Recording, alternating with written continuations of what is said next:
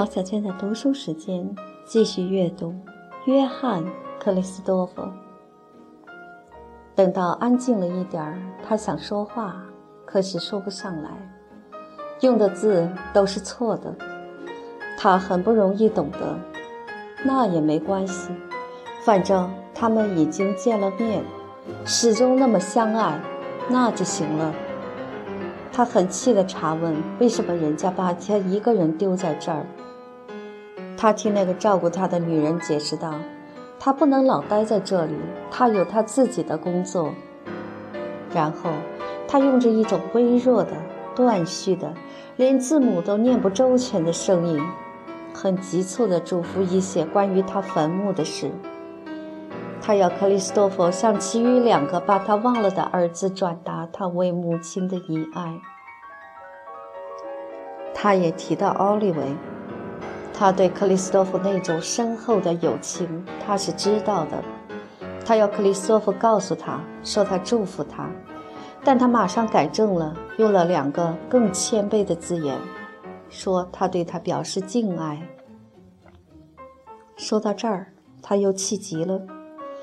他扶着他在床上坐起来，满脸淌着汗。他勉强笑着。心里想：现在握到了儿子的手，自己在这个世界上也没什么要求了。克里斯托夫突然觉得母亲的手在他手里抽搐起来。路易莎张着嘴，不胜怜爱地望着儿子，赫然尝试了。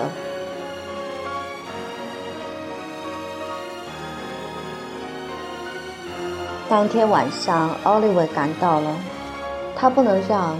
克里斯多夫在这个悲痛的世间孤独无助，那种滋味他是经验过的。同时，他也担心朋友回到德国所冒的危险，他要跟他在一起保护他。可是没有旅费，送了克里斯多夫回去，他决意卖掉几件老家传下来的首饰。那时当铺已经关门，而他又想搭明天第一班车走。便预备去找街坊上一个卖旧货的想办法。不料一出门就在楼梯上遇见了莫克。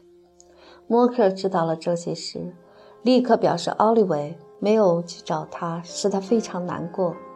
他硬要奥利维接受他的钱，但他还是借鉴于怀，因为奥利维为了筹措克里斯托夫的川子，当掉了表，卖掉了书。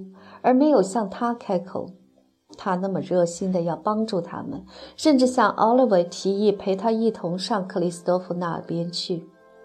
奥利维好容易才把他拦住了。奥利维的来到使克里斯多夫精神上得到很大的支持，他陪着长眠的母亲失魂落魄的过了一天。帮忙的女工来做了几件零碎事儿，又走了，没有再来。整天死气沉沉的，仿佛时间停顿了。克里斯多夫跟床上的遗骸一样的一动不动，眼睛老盯着他。他不哭不想，也变了个死人了。奥利维的到来等于完成了一件友谊的奇迹，使他的眼泪和生命一起恢复了。勇敢，只要有一双忠实的眼睛和我们一同哭泣的时候，就值得我们为了生命而受苦。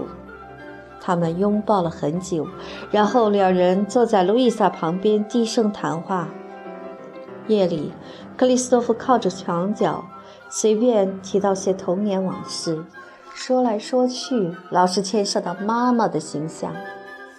他沉默了几分钟，又往下说，最后他疲倦之极，手捧着脸，完全不出声了。奥利维近前一看，原来他睡熟了。于是他独自守夜，不久，他脑门靠着床架子，也给睡眠带走了。路易莎温柔地笑着，好像守护着两个孩子，觉得很快乐。天刚亮，他们就被敲门的声音惊醒。克里斯多夫去开门，一个邻居的木匠来通知克里斯多夫，说他已经被人告发，如果他不愿意被捕，应当马上就走。克里斯托弗不愿意逃，定要把母亲送入了坟墓才离开。可是奥利维央求他立刻去搭车，答应一切后事都由他代办。他硬逼着克里斯托弗走出屋子，并且为防他反悔起见，还送他上车站。克里斯托弗执意要在动身之前去看看莱茵河。他是在河边长大的，他的灵魂像海洋中的贝壳一样，始终保存着河水响亮的回声。虽是在城中露面很危险，但他打定了主意，不顾一切。两人沿着夏林莱茵的谗言走去，看他浩浩荡荡在低矮的河岸中间向北流去。雾霭迷蒙，一座大铁桥的两个穹隆浸在灰色的水里，好比硕大无朋的车轮，远远地隔着草原。薄雾中隐隐约约有几条船沿着曲折的河道上驶。克里斯托弗看着这些景致出神了。奥利维抓着他的手臂，把他带到车站。克里斯托弗像害了梦游病似的，完全听人摆布。奥利维把他安顿在生火待发的车厢里，决定下一天在法国境内第一个车站上相会，免得克里斯托弗一个人回巴黎。火车开了，奥利维回到屋里，门口已经有两个宪兵等着，他们把奥利维当作克里斯托弗。奥利维也不急于分辨，好让克里斯托弗逃得远一些。而且，警察当局发觉了错误的时候，并不着慌，也不急于去追逃掉的人。奥利维疑心他们其实是很愿意克里斯托弗走掉的。奥利维为了露莎的丧事，直到到第二天早上，克里斯托弗的兄弟做买卖的鲁陶夫。当天才来参加丧礼，这个俨然的人物规规矩矩地送过病，马上搭车走了，对奥利维没有一句问起哥哥近况，或是感谢他为母亲办后事的话。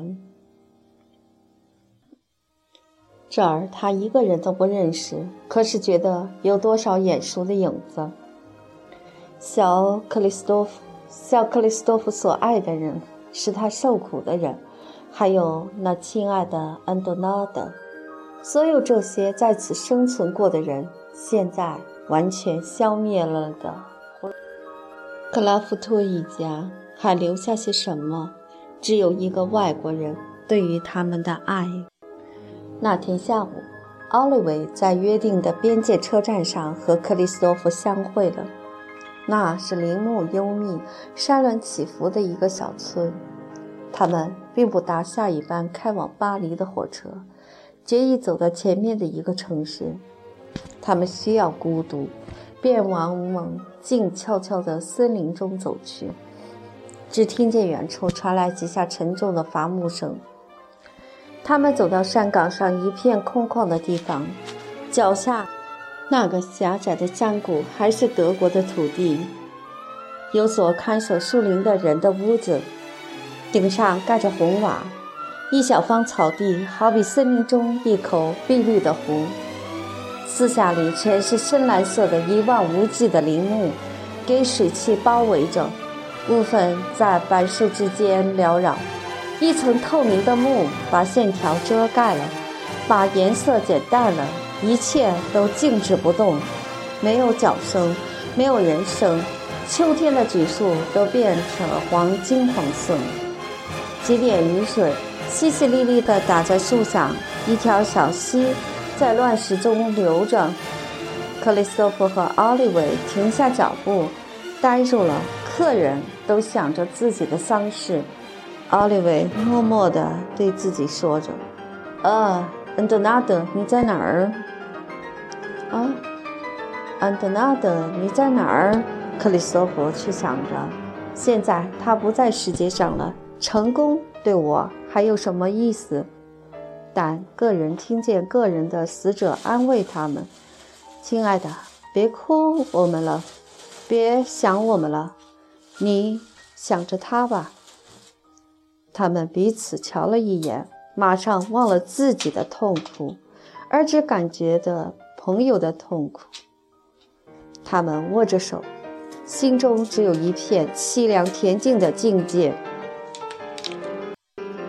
没有一点风，雾气慢慢的散了，显出了青天。以后的泥土那么柔和，他把我们抱在怀里，对着一副亲热的笑容，和我们说：“休息吧，一切都很好。”克里斯托弗的心松下来了。两天以来，他整个的回忆中，在亲爱的妈妈的灵魂中过活。他体验着那卑微的生活，单调而孤独的岁月，在孩子们都走了的静寂的家里，想念那些把他丢下的儿子。可怜的老妇，残疾、勇敢，抱着乐天安命的信心，生就温和的脾气，天然自得地忍受着一切，没有一点自私。克里斯多弗也想起他认识的一切谦卑的心灵。这时，他觉得自己跟他们多么接近。在骚动的巴黎，眼看多少的思想人物发疯似的搅在一起，最后又看到那阵血腥的风，煽动着神志错乱的民族互相仇视。克里斯多夫经过了几年累人的争斗和激昂的日子，对于这个骚动而贫瘠的社会，对于自私的征战。对于自命为代表理智而实际只是兴风作浪的野心家，深深地感到厌倦。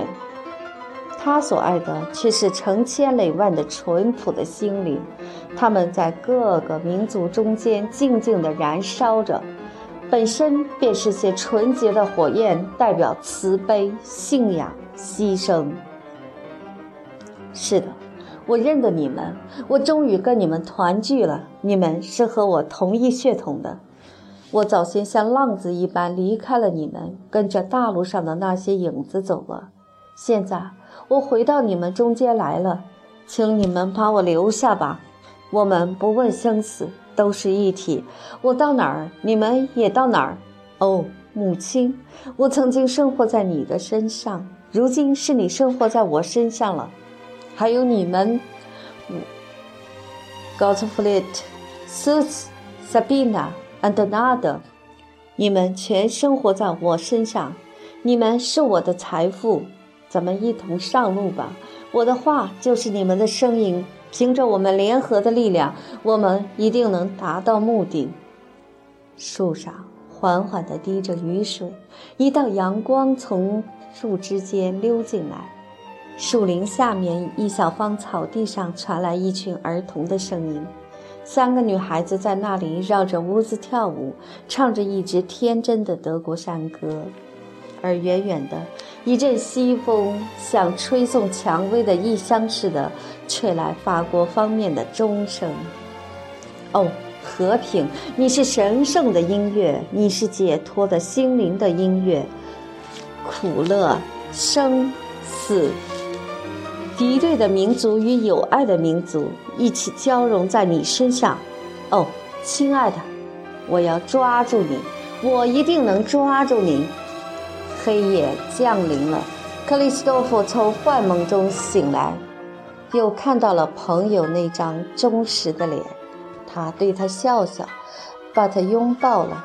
随后，他们俩穿过树林，悄悄地重新上道。克里斯托弗在前面替奥利弗开路，孤零零的，不声不响，一个在前，一个在后。大路上来了两个年轻的弟兄。卷七中。